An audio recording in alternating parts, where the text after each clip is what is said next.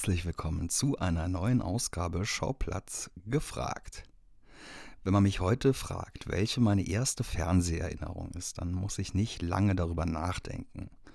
Und ich gehe auch mal schwer davon aus, dass es für viele, die ebenso Mitte bis Ende der 80er in der BRD das Licht der Welt erblickt haben, die gleiche Sendung ist, die sie das erste Mal bewusst wahrgenommen haben, aus den klobigen Röhrenfernsehern in den deutschen Wohnzimmern zu Beginn der 90er Jahre. Ralf Bauer war nämlich neben Antje Pieper und Stefan Pinnow ab 1991 Teil des ersten Moderationstrios vom Disney Club in der ARD, quasi ein Gründungsmitglied. Der Disney Club als Initialzündung einer lange währenden Karriere, damit ist Ralf so ein bisschen das deutsche Äquivalent zum US-Kollegen Justin Timberlake. Nach seinem fulminanten TV-Karrierestart in dieser Kindersendung, die eine ganze Generation geprägt hat, startete er als Schauspieler durch. Vor allem in der öffentlich-rechtlichen Fernsehserie Gegen den Wind mit Hardy Krüger Jr. gelang ihm der nationale Durchbruch.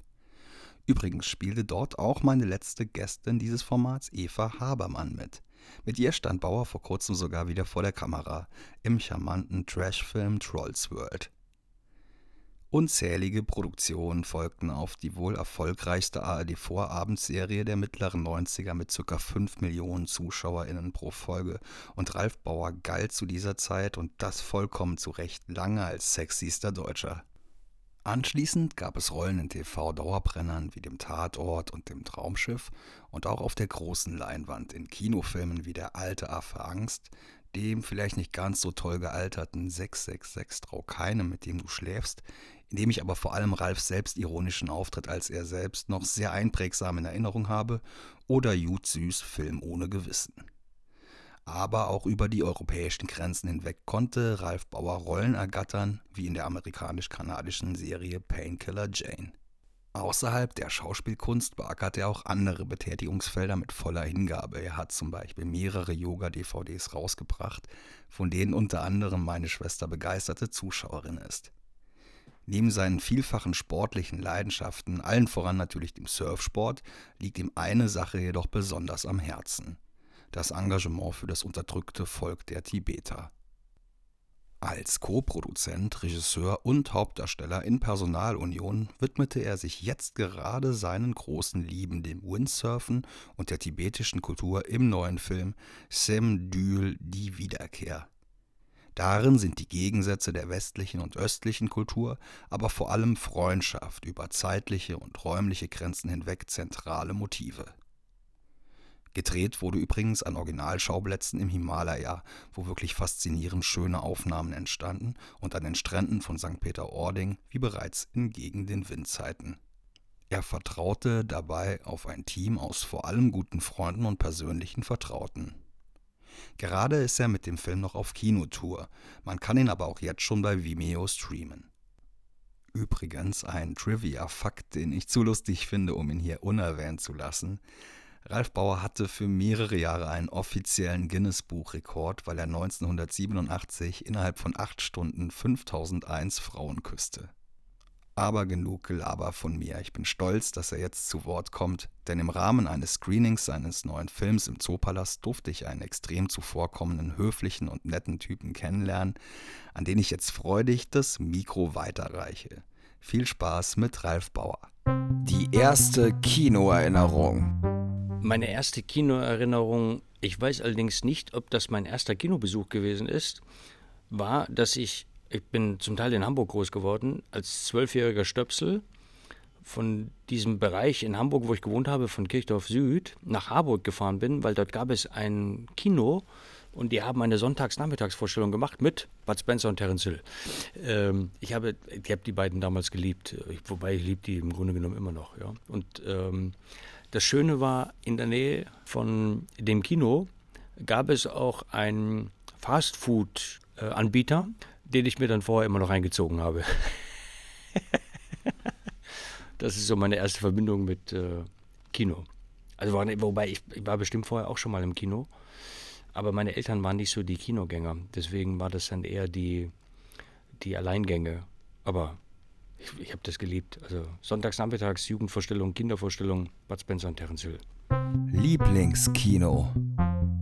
Also, im, weil ich lange eben in Hamburg äh, gelebt habe und immer mal wieder gerne hingehe, sind meine Lieblingskinos in Hamburg. Ähm, da ist ein ganz uraltes in der Innenstadt, das Passage-Kino, weil ich dort außergewöhnliche Filme gesehen habe. Unter anderem mal einen Film von Peter Greenaway, Der Koch, der Dieb, seine Frau und ihr Liebhaber. Und das war der erste Film, wo ich aus dem Film rauskam und danach einen Schnaps trinken musste. Und normalerweise trinke ich keinen Schnaps, aber das war ein Film, der hat mich total weggehauen. Da, da war ich, also das, das, also sensationell, ein ganz toller Film. Und dann ein weiteres, das hat im Grunde genommen der Mann gegründet, der jetzt auch hier die Astor Lounges äh, betreibt, der Herr Fleppe, das Cinemax-Kino am Dammtor. Das mochte ich sehr gerne, weil ich es liebe, geliebt habe und immer noch liebe, in Doppelvorstellungen zu gehen. Also die Vorstellung um sieben bis acht und dann die nächste Vorstellung um zehn, halb elf, wann immer die Spätvorstellung läuft. Und da ist eben diese Auswahl so groß in, in diesem Cinemax-Kino am Dammtor. Deswegen hervorragend. Und es gab dort immer sehr gute Tacos. Ich liebe Tacos. Der perfekte Kinobesuch.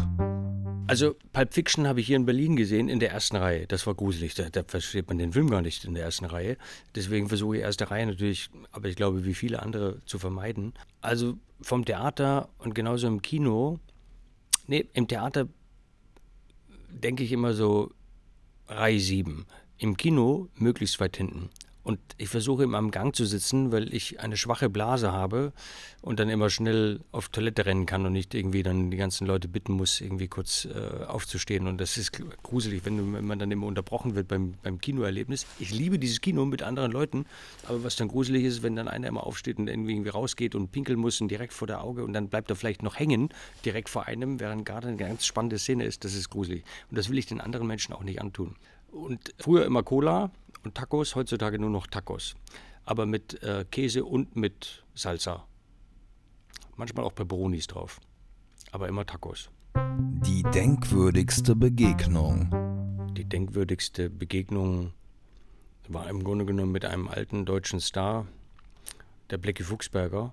Mit dem Blackie habe ich dann viel zusammengearbeitet, aber auch viel Zeit privater Hinsicht verbracht, äh, weil es einfach ein guter Schauspieler und ein großartiger Mensch. Vor allem diese Menschlichkeit. Ich hab, als ich den Blackie damals kennengelernt habe, habe ich parallel einen Film gemacht, auch mit Maximilian Schell.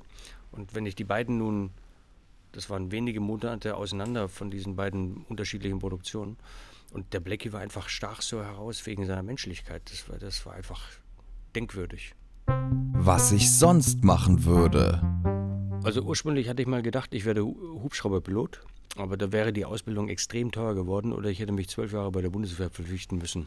Das wollte ich mir dann nicht antun. Äh, ich könnte mir auch vorstellen, dass ich in einem Kino arbeite. Ich habe keine Ahnung, Filmverführer. Gibt es auch diesen wunderbaren Film Cinema Paradiso mit Philippe Noiret. Äh, wunderbarer Film, den man aber zum Glück oder zum Leidwesen nicht online anschauen kann. Grandioser Film. Also sowas könnte ich mir auch hervorragend vorstellen. Aber ich könnte eigentlich auch alles machen. Das, also ich könnte nicht alles machen. Also ich könnte jetzt keine Herzoperation durchführen. Aber ich könnte auch Kellnern oder Koch oder wie, wie, ich mag diese, diese Art, ich weiß gar nicht, ob es das noch gibt, wo die hier in Berlin haben die immer am Kudamm früher so Bratwurst in so einem Bauchladen verkauft. Ähm, also auch sowas könnte ich mir vorstellen. Oder auch Yogalehrer. Meine liebste Filmfigur. Also ich bin, weil ich in Hamburg Musical studiert habe, mit Schwerpunkt Schauspiel habe ich mir damals wahnsinnig viel MGM-Film-Musicals angeschaut. Und da ist mir extrem Gene Kelly ans Herz gewachsen. Gene Kelly hat wunderbare Filme gemacht mit einer großen Freude für sich selber und auch für die ganzen Zuschauer. Und ähm, ich mochte seine Ausstellung, ich mag seine Ausstellung extrem. Und auch solche Geschichten, wie er dann mit, ähm, gibt es dann äh, eine, eine Tanzsequenz, wo er mit Jerry, ja, von Tom und Jerry tanzt. Also deswegen Gene Kelly mag ich, mag ich sehr gerne in seinen unterschiedlichen Filmen. Die skurrile Kinoerfahrung. Ich war in Hamburg bei, oh, wie ist denn dieses Kinocenter? Das gibt es leider nicht mehr. Auf jeden Fall, ich, ich war, das war, muss Sommer gewesen sein. Das Kino war knackend voll, riesengroßer Saal. Ich habe eine aller, allerletzte Karte bekommen. Das saß auf meinem Platz. Ich musste die, über die ganzen anderen Füße drüber steigen, damit ich überhaupt zu meinem Platz gekommen bin. Und ähm, ich glaube, ich saß Reihe 7 sowieso. Und dann ging die Tür nochmal auf und es kam doch mal jemand rein. Und dann kam der auch in meine Reihe und ich dachte, wo will der hin? Hier ist überhaupt kein Platz mehr. Und er kam dann direkt bis zu meinem Platz und es lief schon die Werbung. Und dann sagt er, äh, Entschuldige, du sitzt auf meinem Platz. Sag ich, nee, kann ich sagen, Entschuldige, du, also wahrscheinlich bist du im falschen Kino. Und er sagte, nee, nee, nee, ich bin hier in diesem Kino, Reihe 7, Platz sowieso. Und dann habe ich meine Kinokarte rausgeholt und habe gesagt, Entschuldige, du bist hier im falschen Film, hier drin läuft. Und dann haben alle anderen gesagt, nee, Bauer, du bist im falschen Film. Oh, entschuldigt, äh, entschuldigt, müssen wir dann irgendwie. Und das ist dann kompliziert. Wenn so zwei Menschen, weil da gab es nicht Links- und Rechtsausgang, sondern äh, also wie, also ich musste dann quasi über die Füße der Nachbarin rüber in die andere Richtung gehen, damit er sich auf meinen, Satz, äh, auf meinen Platz setzen konnte, damit ich dann wieder diese ganze Reihe wieder zurückgehen konnte. Da wäre ich am liebsten im Boden versunken. Aber ist passiert, was soll ich machen? Stehe dazu, Punkt. Traumfilm. Also ich, ich hätte gern die Räuber von Schiller mit dem alten Fuchsberger gedreht, wo er den alten Moor spielt ähm, das hätte ich sehr gerne gemacht. Das ist jetzt leider nicht mehr möglich. Aber das ist so eine Idee, was ich immer noch gerne umsetzen würde. Eine Schiller-Verfilmung. Und dann im Grunde genommen aber so, wie sie das damals gemacht haben mit Romeo und Julia, mit äh, DiCaprio. Ja. Also das, das, aber das ist extrem viel Arbeit. Da glaube ich, muss man zwei Jahre Vorbereitungszeit haben. Und die habe ich oft nicht, weil äh, zwischendurch muss ich immer wieder arbeiten für das, äh, für das Brot äh, und für die Wurst. Aber das wäre so, das wäre ein Traum. Lieblingsfilm. Ach ja, das ist schwer mittlerweile. Gibt natürlich jetzt so viele. Ich weiß, in den, in den 80er Jahren, Ende der 80er Jahre, da gab es einen Film, den ersten Film von Luc Besson, Im Rausch der Tiefe, Le Grand Bleu. Den habe ich mir wahnsinnig oft angeschaut. Ich mochte die Filmmusik, die habe ich oft irgendwie zum Einschlafen gehört. Ich mochte diesen Film. Ich habe stellenweise mit einem irgendwann dazukommenden Freund, der diesen Film, der diesen Film dann auch mochte, mit Stefan aus Hamburg ähm, waren wir oft manchmal die beiden einzigen, die in der Spätvorstellung die lange Version von Im Rausch der Tiefe gesehen haben. Diesen Film habe ich vorwärts und rückwärts, ich konnte sogar ganze Passagen mitsprechen äh, mit Jean Reno und Jean-Marc Barr. Und ich glaube, jede Frau war damals in Jean-Marc Barr verliebt. Granatenfilm, toller Film. Lieblingsserie. Das ist schwer, jetzt, aber ich muss mich entscheiden. Okay, ich entscheide mich. Ich entscheide mich für er hat mich weltberühmt gemacht. Also er hat meinen Nachnamen weltberühmt gemacht. Kiefer Sutherland in 24. My name is Jack Bauer. I'm a Federal Agent. Weil da gibt es auch eine witzige Geschichte dazu, weil ich eben viel auch reise und im Ausland gedreht habe war ich in Israel und wollte und äh, habe mich eingecheckt. Und äh, im Ausland war eigentlich immer so, wenn, wenn, ich, wenn die Leute mich gefragt haben, wie heißt du, musste ich, habe ich immer gesagt, mein Name ist Bauer und eigentlich musste ich meinen Nachnamen immer buchstabieren. Oh, could you spell it please for me? Und ähm, Jack Bauer hat mich berühmt gemacht, weil äh, ich habe dann gesagt, in Israel, Tel Aviv, im Hotel, sagte ich, äh, äh, ja, mein Name ist Beckbauer, äh, mein Name, mein ist Beckbauer, mein Name ist Bauer. Und dann hat er sofort gesagt, oh, mein Name ist Jack Bauer, also der Rezeptionist, mein Name ist Jack Bauer, I'm a Federal Agent. Und äh, das hat das wahnsinnig leicht gemacht. Aber ich mochte die Serie extrem. Jede Staffel war herzzerreißend, also wahnsinnig spannungsgeladen. Also ich mag eigentlich spannungsgeladene Serien. Ja. Vorfreude. Ich glaube, wie jeder andere Mensch auf diesem Erdball, wenn wir irgendwann diese blöden Masken irgendwie loswerden, wir ohne Probleme ins Kino gehen können, Fünffachvorstellungen hintereinander weg, quasi die ganzen Kinosäle voll mit 548 anderen Menschen einen Film anschauen, gemeinsam lachen, gemeinsam heulen, äh, gemeinsam Chips und Popcorn essen, ähm, ins Theater gehen, einfach ohne Maske, ohne irgendwie in, in Zügen irgendwelche Probleme zu haben. Das, also das, darauf freue ich mich. Also wenn, wenn das wieder da ist, drei Kreuze, fünf Kreuze, zehn Kreuze im Kalender.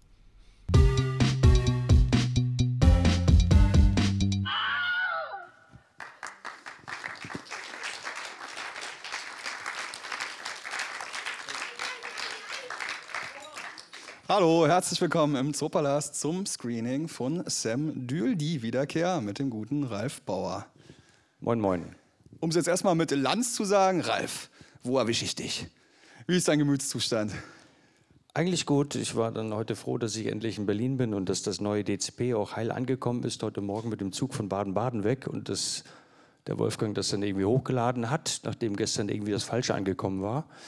Deswegen war ich dann heute Nachmittag, äh, ist dann irgendwie so eine große Last von mir abgefallen und ich dachte, Jetzt kann ich kurz duschen gehen. Optimal, du riechst super. Danke, danke. Sehr gerne. Jetzt nicht mehr verraten, du Nico. okay. Äh, magst du uns mal kurz skizzieren, wie die Entwicklung war? Von der ersten Idee, ihr habt, glaube ich, auch 2019 dann gedreht, gerade noch so vor Corona, Glück gehabt, bis zum fertigen Film. Ah, es ist eine lange Geschichte für diesen Film. Ja. 2014 war ich in, im Kloster vom Dalai Lama in Dharamsala, äh, Namgyal Monastery, und äh, da war ich eingeladen bei einer Veranstaltung, alles auf Tibetisch und ich spreche kein Tibetisch, außer dass ich Momos bestellen kann. Das ist die Spezialität der Tibeter. Und ähm, hatte ein Bild im Kopf, wie ein Freund, Kollege Antonio Putignano auf dem Rücken eines Esels hockt in einer kargen Bergwelt nach oben reitet und im Hintergrund sieht man ein tibetisches Kloster. Und äh, jeder, der Antonio kennt, weiß, der hat 20 Jahre lang Cometa dell'arte gemacht und das ist einfach immer sehr witzig, unterhaltsam, wenn er spielt. Und äh, das war so die Ursprungsidee, das Ursprungsbild. Und das hat mich nicht mehr losgelassen. Und dann habe ich mich so vier Jahre äh, darum bemüht, mit den unterschiedlichen Leuten diese Idee umzusetzen. Und da gab es dann mal ein Ja und wieder dann eher aber ein Nein. Und dann habe ich 2018, äh, weil es mir dann einfach zu bunt wurde, Anfang 2018 dachte ich, okay, wenn ich dieses Jahr Indien nicht drehe, also Nordindien, den Tibet-Teil, dann wird es nichts mehr. Und dann habe ich Olli angerufen, Olli Bethke, der heute Abend auch da ist, mit dem war ich zusammen an der Schauspielschule, habe gesagt, Olli, Olli, der ein großer Künstler ist, der alles schon in seinem Leben gemacht hat, äh, gesungen, gespielt und auch Drehbuch, Drehbücher geschrieben. Wir müssen jetzt dieses ähm, Monument äh, quasi schreiben. Und ähm, 2018 haben wir dann im September uns zusammengesetzt, im Dezember dann in Indien den Tibet-Teil gedreht. Dann sind wir zurückgekommen. Ähm, dann hatte uns jemand, der eigentlich fest eingeplant gewesen ist, äh, dann kurzfristig abgesagt. Und ich hatte aber dann äh, Anfang 2019 schon alles in St. Peter-Ording gebucht. Äh, und ich habe dann immer gesagt, obwohl alle irgendwie gesagt hatten, wir verschieben, wir schieben, wir schieben. Ich habe gesagt, nein, wir drehen, wir drehen, wir drehen. Ähm, und dann habe ich so das ganze Team zusammengesucht und eigentlich als Low-Budget-Produktion also gerade wenn man so auch Indien, diesen Auslandsdreh äh, quasi in einem Bereich, wo man eigentlich überhaupt nicht drehen durfte. Martin Scorsese wollte dort Kundun drehen, der durfte nicht auf Druck der Chinesen. Jean-Jacques Arnaud wollte dort sieben Jahre in Tibet drehen, der durfte nicht auf Druck der Chinesen. Äh, bei Jean-Jacques Arnaud war es sogar schon so, dass die ganzen Container mit diesen ganzen in Tibet gibt es, in Lhasa gibt es so einen Hauptpalast der Tibeter oder vom Dalai Lama, der Potala Palast. Und das hatten die so auf so riesengroßen Leinwänden aufgemalt. In, in Ladakh, wunderschöne Leh, gibt es so einen kleinen Palast, äh, der auch so eine, wie so, ein, wie so, eine Miniaturausgabe von diesem großen Palast.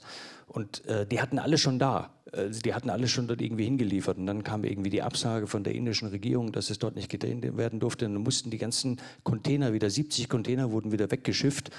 Äh, also das war ein Riesenaufwand. Ja, aber für Hollywood-Produktion ist ja kein Problem, ja. Ob das dann 50 Millionen mehr kostet. Für uns waren so 500 Euro manchmal schon schwierig, aber äh, dann sind auch Freunde dazugekommen, die das mitfinanziert haben, kofinanziert. Ähm, und dann kamen ganz viele Freunde dazu. Ähm, der Dirk Simpson unter anderem, quasi, der heute Abend auch mit dabei ist, der, äh, mit dem ich äh, Karl May gespielt habe, wir uns eine Garderobe geteilt haben, äh, der dann auch eine kleine Rolle äh, bekam leider nur eine kleine Rolle und dann kam mein tibetisches Patenkind, ja, die Tenzi, die ich schon sehr lange kenne, äh, seitdem sie so klein gewesen ist. Äh, und, ähm, und, ich habe sie dann so äh, ins, unter anderem ins kalte Wasser reingeschmissen, weil sie musste Produktionsleitung übernehmen. Also da waren ganz viele Leute mit dabei, die vorher eigentlich noch nie Film in dieser Dimension gemacht haben. Und ähm, so kam dann eins zum anderen und dann äh, hat die Tensi noch Leute mitgebracht, jemanden, ähm, der vorher auch noch nie Requisite gemacht hat, der weiß, ein, ein, ein Wunder, Wundermann gewesen ist. Ähm, dann hat der Dirk noch gesagt, du, ich habe noch äh, so eine ganz junge, tolle Frau, die irgendwie auch in der Produktion irgendwie mithelfen könnte. Ja. So kam die Italiener damit dazu. Ja. Äh, das, so kam das eins zum anderen. Und eigentlich war es wie so eine Familienfeier, wo es dann manchmal auch Stress gab. Aber wir haben dann... Ähm, äh, quasi mit einem großen Team, also waren immer noch 40 Leute hinter der Kamera, trotz Low Budget, ähm, etwas umgesetzt, was man jetzt dann gleich sehen kann. Und wir haben halt zu einem Viertel der normalen Drehbedingungen. Aber wir haben eben auch, wenn man diese, was ich eben zusammenbringen wollte, diese Welt der Tibeter, die mir sehr am Herzen liegt, und die Welt des Windsurfens, ähm, diese beiden Welten miteinander verbinden. Und ähm, das ging mit dem richtigen Geist und das Ziel nicht aus den Augen zu verlieren. Da hat mir sehr die tibetische Philosophie, Philosophie geholfen, ähm, weil das gibt immer so, äh, wenn man auf so einem Weg ist, und ich, ich, glaube, jeder Künstler kennt das oder auch jeder Mensch, ja, egal ob man in der Kunst unterwegs ist, wenn man so auf seinem Weg ist ähm, und an gewisse Sachen glaubt, ähm, darf man sich da manchmal von gewissen Sachen, Bauten, die dann gelegentlich einstürzen, nicht ähm, abhalten, den Weg weiterzugehen. Ja, und äh, das ging dann aber nur mit Freunden. Also das, äh, das ist etwas, äh, oder mit Menschen, die wirklich auch daran glauben oder mit einem an einem Strang ziehen. Äh, Punkt. Wie ist das mit Freunden zu drehen? Also bei mir ist es so, ich bin hier äh, Teamleiter und wir haben ein sehr kollegiales Verhältnis, das auch über die Arbeit hinausgeht. Wir sind wirklich auch alle Freunde und ich muss die auch delegieren zum Teil. Bei dir im Film sind die fünf HauptdarstellerInnen auch, äh, haben auch, tragen auch ihre normalen Namen. Wie ist, wo sind da die Schwierigkeiten, wenn man mit seinen eigenen Freunden einen Film dreht? Da muss ja auch irgendwie trotzdem die Oberhand haben. Die habe ich auch nicht abgegeben, die Zügel. Äh, ich habe, der Dirk zum Beispiel, der Dirk ist ein wunderbarer Schauspieler, das würde ich jetzt auch sagen, wenn er nicht da wäre. Bei Dirk zum Beispiel ist es einfach, äh, den kannst du einfach laufen lassen, ja. Und dann gab es in einer Szene, gab es einen anderen, ähm, den musste man eher ein bisschen leiten, den musste man führen, ja. Ähm, aber ich, ich äh, als Regisseur ähm, hast, musst du immer versuchen, die Zügel in der Hand zu halten und dass du, das Schwierige ist ja, du musst bei so einem, weil bei dieser Produktion, weil halt sehr viele unterschiedliche Aufgaben ähm, an mir klebten, ähm, war das schwierig, die Konzentration nicht zu verlieren, dass wenn du als Regisseur und eigentlich auch als Schauspieler, musst du dich immer als Zuschauer auch sehen. Das heißt, okay, kommt das, was ich als Regisseur, als Schauspieler möchte, würde ich das kapieren, wenn ich Zuschauer wäre. Ähm, die Schauspieler äh, waren im Grunde genommen, äh, wenn sie mal vor der Kamera gewesen sind, äh, waren sie sehr, also wenn ich es überhaupt leiten musste, ja, dann äh, war das sehr gut. Manchmal war es eben, das ist für mich auch so Schauspielerei, es ist halt wie Tischtennis spielen, ja. Wenn einer schmettert, ähm, dann muss der andere darauf gewappnet sein, zurückzuschmettern. Und äh, da ist halt die Absprache des Schmetterns, ja, oder des, den Ball nur so ganz leicht über das Netz zu heben. Äh, das muss halt vorher geklärt werden. Aber das, das lief alles sehr gut. Wir hatten halt aufgrund dieses Zeitdrucks, weil ich dieses Gefühl hatte, wo immer das herkommen wollte, wir hatten aufgrund des Zeitdrucks ähm, äh, sind leider ganz viele Sachen auf der Strecke geblieben. Ähm, das war manchmal, dass Olli und ich dann weniger Zeit hatten, noch am Drehbuch zu arbeiten. Äh, der Olli sagte auch, wir bräuchten eigentlich noch ein Jahr mehr. ja, wenn, mindestens, wenn wir es gemacht hätten, dann, dann wären wir halt in Corona reingefahren, ja, und dann hätt, hätten wir den Film nie. Und diese, weil diese Indien-Sachen, diese Tibet-Sachen, das war halt, das war unter einer wunderbaren Führung, ja, weil die Mönche haben für uns alles erledigt. Die haben die Filmgenehmigung organisiert, die haben Catering gemacht, äh, die haben uns gefahren, äh, die waren für die gute Zeit, äh, die waren für das Wetter verantwortlich, weil wir haben im Film haben wir Originalaufnahmen von einer Flucht 2006. Da waren Bergsteiger am Nangpala Pass und ähm, da war ein äh, rumänischer Kameramann mit dabei, Sergio Matai, der hat, äh, hat das zum Teil gefilmt, diese Flucht, eine totale. Und äh, da sieht man dann, wie in dieser Reihe eine, eine Frau zusammenbricht. Äh, und das war eine Nonne, die erschossen wurde. Und ähm, wir brauchten für diese, weil diese Szene wollte ich nutzen ähm, für den Film. Und ähm, dafür brauchten wir äh, wir brauchten Schnee. Und das ist, äh, obwohl 3500 Meter hoch in Lee, die haben ein extremes Wasserproblem da. Und die Mönche haben dann dafür gebetet, dass wir Schnee bekommen. Und zwei Tage vor Drehbeginn kam dann der Schnee, sodass wir dann den Drehplan umgedreht haben. Und ähm, äh, so gab es äh, ganz viele Sachen, ja, in, in, in Leder oben äh, mit den Mönchen. Äh, das war einfach in, in Tibet unter einem sehr guten Stern. In Deutschland haben die Mönche dann manchmal gefehlt. Ja, quasi die höhere Macht mitproduziert. Was meinst du? Die höhere Macht hat mitproduziert, so ja, gesehen. Es, ja, es war wirklich der, der, der, der Aspekt, das war auch das, ähm, wo wir mehr Zeit gebraucht hätten von, von Olli und mir, war ja im Grunde genommen, wir machen einen Unterhaltungsfilm. Und in diesem Unterhaltungsfilm, der nicht so nach Schema F deutsches Fernsehen, deutsches Kino stattfinden sollte, ähm, dass man ein bisschen gewichtige Sachen mit reinbringt. Also dieses Tibet-Thema, aber auch tibetische Philosophie. Und ich weiß eben direkt, ja, durch das, durch das Zusammensein, durch die Familie von der Tensi, durch das Zusammensein mit den Mönchen, durch das äh, viele Unterwegssein in tibetischen Flüchtlingslagern, wie, was das für eine Stärke ist, ja, was das für eine, eine positive Stärke ist, der, der, die Gedankenwelt der Tibeter, die Philosophien der Tibeter und das Leben. Ja, also das eine ist die Philosophie, die Theorien, das andere ist die Praxis. Und wenn man die Praxis mal sieht, ähm, das ist so ein, ein großer Schatz. Ähm, und das kann für uns Westler eine, äh, eine Möglichkeit sein, sich selber auszubalancieren. Und ich, ich habe heute gerade wieder nachgedacht, jetzt auch gerade mit dem ganzen Stress äh, seit letzter Woche wieder, als dieses Problem mit dem DCP aufgetaucht ist.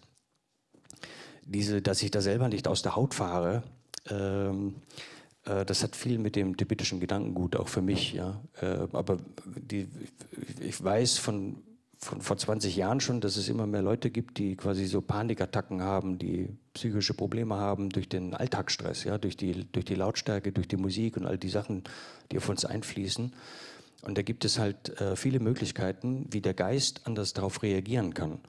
Äh, und das muss man aber auch sehen, dass das wirklich gelebt werden kann. Und äh, das wollte ich im Film zum Teil, weil wir manchmal uns über unsere, unsere Taten, über, unsere Aktionen gar nicht so richtig in dem Klaren sind, was das äh, auslösen kann, was für eine Kettenreaktion. Ja. Und das war so das Schwierige, manchmal diese unterschiedlichen Genres in einem Film zu verpacken. Äh, und ähm, ja, äh, ja, Punkt. Also abgesehen jetzt von dem Tibet-Thema und Surfen finde ich, dass der Film im Kern eigentlich ein Film über Freundschaft ist. Was macht für dich einen wahren Freund aus? Ja, ihm zur Seite zu stehen, egal was passiert, egal was da rauskommen soll, äh, das ist äh, Freundschaft bis zur letzten Minute. Ja. Das ist äh, Freundschaft quasi, wenn die Sachen unausgesprochen sein können und man trotzdem weiß, was der andere meint. Also dass man nicht alles irgendwie, also das kann auch, dass man sich streitet, aber dass man das Endziel, glaube ich, auch nicht verliert. Das mhm. ist äh, wie auch beim Film, ja.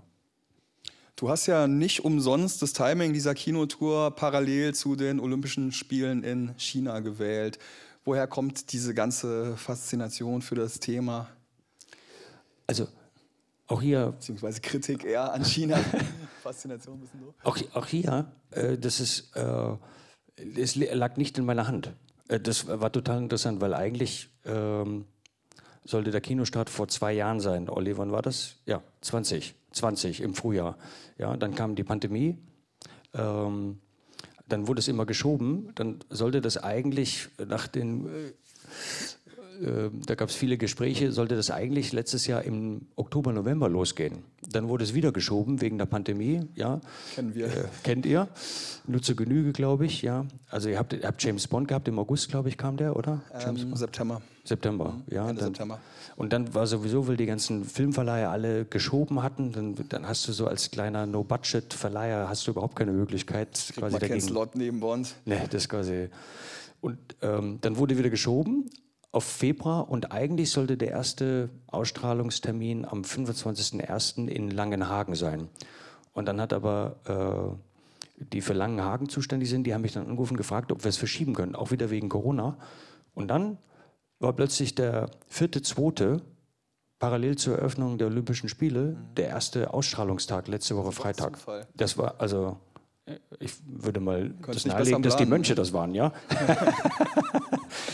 weil die, äh, die, die Thematik ähm, lässt einen, also wenn man sich mit Tibet auseinandersetzt, ähm, Tibet ist mit seiner wunderbaren Kultur, mit seinem Yoga, was ich, tibetisches Yoga, was ich unterrichte, mit seinem tibetischen Geist, mit dem tibetischen Momos, mit dem wunderbaren Essen, ja, mit allem, was irgendwie dazugehört. Tibet ist immer auch politisch. Man, man kann nicht das eine, das geht für mich sowieso, ich kann nicht nur das eine sehen. Wenn ich einen Menschen sehe, muss ich alles sehen. Ja, ich sehe ihn von oben, von hinten, von vorne. Das ist einfach so. Genauso ist es mit Tibet. Ja, ich kann also, wenn ich Olympische Spiele mir jetzt anschaue, äh, ich schaue es mir nicht an, aber ich, ich, ich kann nicht einfach nur äh, quasi so einen Vergnügungspark sehen und nebendran sehen, wie, ja, wie, wie, was, was da alles passiert. Ja? Dass Menschen dann eben, was wir im Film eben auch haben, dann gezwungen sind, über den Himalaya zu fliehen, ja? über Tage, über 20, 25 Tage und dann äh, mit der Gefahr, dass auf sie geschossen wird, dass man seine Familie zurücklässt. Äh, das, das, ich kann das nicht trennen voneinander. Ja? Äh, deswegen äh, waren das bestimmt die Mönche. Dann freust du dich bestimmt auch auf die Fußball-WM in Katar.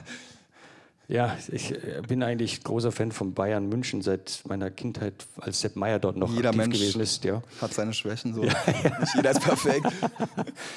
Aber seitdem diese, diese Katar-Geschichte, ja, das ist, das, das gibt einfach so Sachen, wo ich immer denke, das ist eben auch ein Teil im Film, ja, das quasi, auch wenn man sich Hönes anschaut, ja, was der damals äh, quasi da nachts irgendwie rumgezockt hat und dann irgendwie vorbei am Fiskus, aber ich, also ich komme vom Land, ja, ich komme aus einem 400-Seelendorf. Wir sind in einer normalen Umgebung groß geworden mit eigenen Schweinen, ja, mit eigenen Hühnern. Äh, und das, die, dieses Normale, was, was wir im Dorf hatten, immer zusammenzuhalten. Und wenn ein Schwein geschlachtet wurde, dann wurde das ganze Dorf eingeladen. Aber du kannst eben nicht mehr als eine gewisse Sache, ich meine, du kannst auch zwei Schnitzel essen. Äh, aber letztendlich für den Körper ist es dann nicht gut. Ja? Also dass dieses, dieses, den Hals nicht vollkriegen, ja? dieses, und dieses Gieren nach Zahlen, die eigentlich nicht existieren, das ist etwas, was mir nicht so richtig in den Kopf geht. Und deswegen auch quasi, also die, wie man das, ich glaube, das Problem ist immer, und da müssen wir irgendwie einen Weg finden. Und das ist eben auch ein Versuch im Film. Das, ich meine, das ist ein Versuch, das ist ja der erste Film. Das ist ja keine Herzoperation. Ja? Das, und ich, ich habe einfach gesagt, okay, ich, es gab irgendwann die Situation nur, entweder ich stecke das jetzt alle in die Tonne, ja, weil da gab es extreme Probleme, oder ich ziehe das jetzt einfach durch. Aber weil der, der Versuch, quasi etwas nach außen zu tragen, ähm, dass, dass wir, äh, egal wo wir herkommen, ja, äh, eine Idee bekommen können, wie man das Leben anders gestalten kann. Ähm, das, das, halte ich für elementar. Und ich glaube, der Film hat auch, also nicht dieser Film, sondern Film allgemein, hat viele Möglichkeiten dazu, dass wir das nicht nur einfach nutzen, um das Gehirn ganz auszuschalten. Ich, ich mag das auch, also ich mag manchmal einfach auch, dass ich, ins, ich liebe Kino, dass du ins Kino gehst mit anderen Menschen einen Film hier anschaust und einfach so, ja, aber manchmal gibt es auch Situationen, dass ich sage, okay, ich muss den Verstand auch irgendwie, der Verstand muss irgendwie gereizt werden, um etwas zu sehen, wie, wie man Sachen noch anders machen kann. Gerade in einer Welt, die scheinbar immer extremer wird. Danke. Ähm, wenn du dich entscheiden müsstest zwischen Himalaya und St. Peter-Ording, vielleicht auch Baden-Baden, wo würdest du äh, bis zum Rest deiner Lebenszeit äh, gerne weiterleben? Du, Himalaya. Himalaya. Alles klar. Aber so. nur, wenn man Skifahren kann. In dem Ladakh kann man noch kein Skifahren. ich würde erst Snowboarden, aber. Okay. Aber gut, du magst auch die Bayern. Ja, ja, ja, ja, mit Abstrichen jetzt mittlerweile. Eigentlich war das sehr nett vorher, ja. Ja, sorry. Das habe ich geschauspielert. ähm, ich würde gerne mal dann ähm, zum Publikum abgeben. Hat jemand im Publikum noch Fragen? Ich sehe gerade nichts. Okay, sieht nicht so aus. Gut, dann äh, würde ich dir mal noch die Frage stellen: ähm, Gibt es irgendeinen Regisseur, Schauspieler, Schauspielerin, mit der du oder mit dem du gerne noch mal arbeiten würdest? Julia Roberts. Alles klar. Und gibt es sonst noch irgendwas, was du diesem Publikum hier sagen möchtest, bevor wir jetzt endlich den Film starten? Nein, das gibt im Grunde genommen, jetzt habe ich schon so viel gequatscht, ja. Es gibt so einen, das, das kam mir dann aber erst später, es gibt eigentlich so einen Hauptsatz. Äh, den ich eigentlich vor den Film hätte setzen müssen, aber das kam mir zu spät. Aber vielleicht für euch zum Mitgeben. Ja, es gibt so einen Satz aus Asien, man sagt, das sei ein Satz von Buddha. Das größte Problem in der Kommunikation ist, dass Leute nicht zuhören, um zu verstehen, sondern nur zuhören, damit sie antworten können.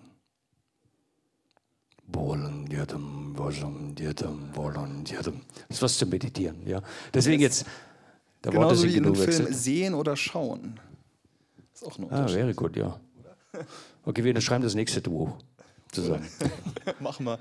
Dann, äh, Den Olli müssen wir leider mitnehmen, dann, weil der. Nur wir machen das, kein Problem. Ey. Ich kann nur vielen Dank sagen, dass ihr, äh, das hat sich ja erst vor zwei Wochen ergeben hier mit den Astor Ich habe den, den, obersten Chef angerufen, der Fleppe, ja. Äh, habe ihm das erzählt. Ich kenne den Herrn Fleppe aus den 90er Jahren. Äh, habe ihm das kurz erzählt und dann hat er das gleich weitergeteilt, ja, nach ein paar Tagen, äh, dass das so kurzfristig geklappt hat. Deswegen vielen Dank, ja, an Sehr euch. Äh, vielen Dank an euch. Sehr gerne. Wir haben zu danken. Dass ihr trotzdem gekommen seid, auch wenn das so kurzfristig war. Äh, und hoffen, dass der Film euch also man kann, es ist eigentlich ein Unterhaltungsfilm, ja, mit Tiefen. Also man ihr dürft auch gerne viel lachen, ja. Auch wenn der Dirk dabei ist, müsst ihr nicht darauf achten, dass er. Äh, wir werden jetzt noch im Anschluss einen kleinen Podcast aufzeichnen ähm, namens Schauplatz. Da könnt ihr in den nächsten Tagen gerne noch ein bisschen mehr von Ralf hören. Und ansonsten wünsche ich viel Spaß und danke fürs Kommen. Bis später. Vor allem danke, Ralf. Ciao.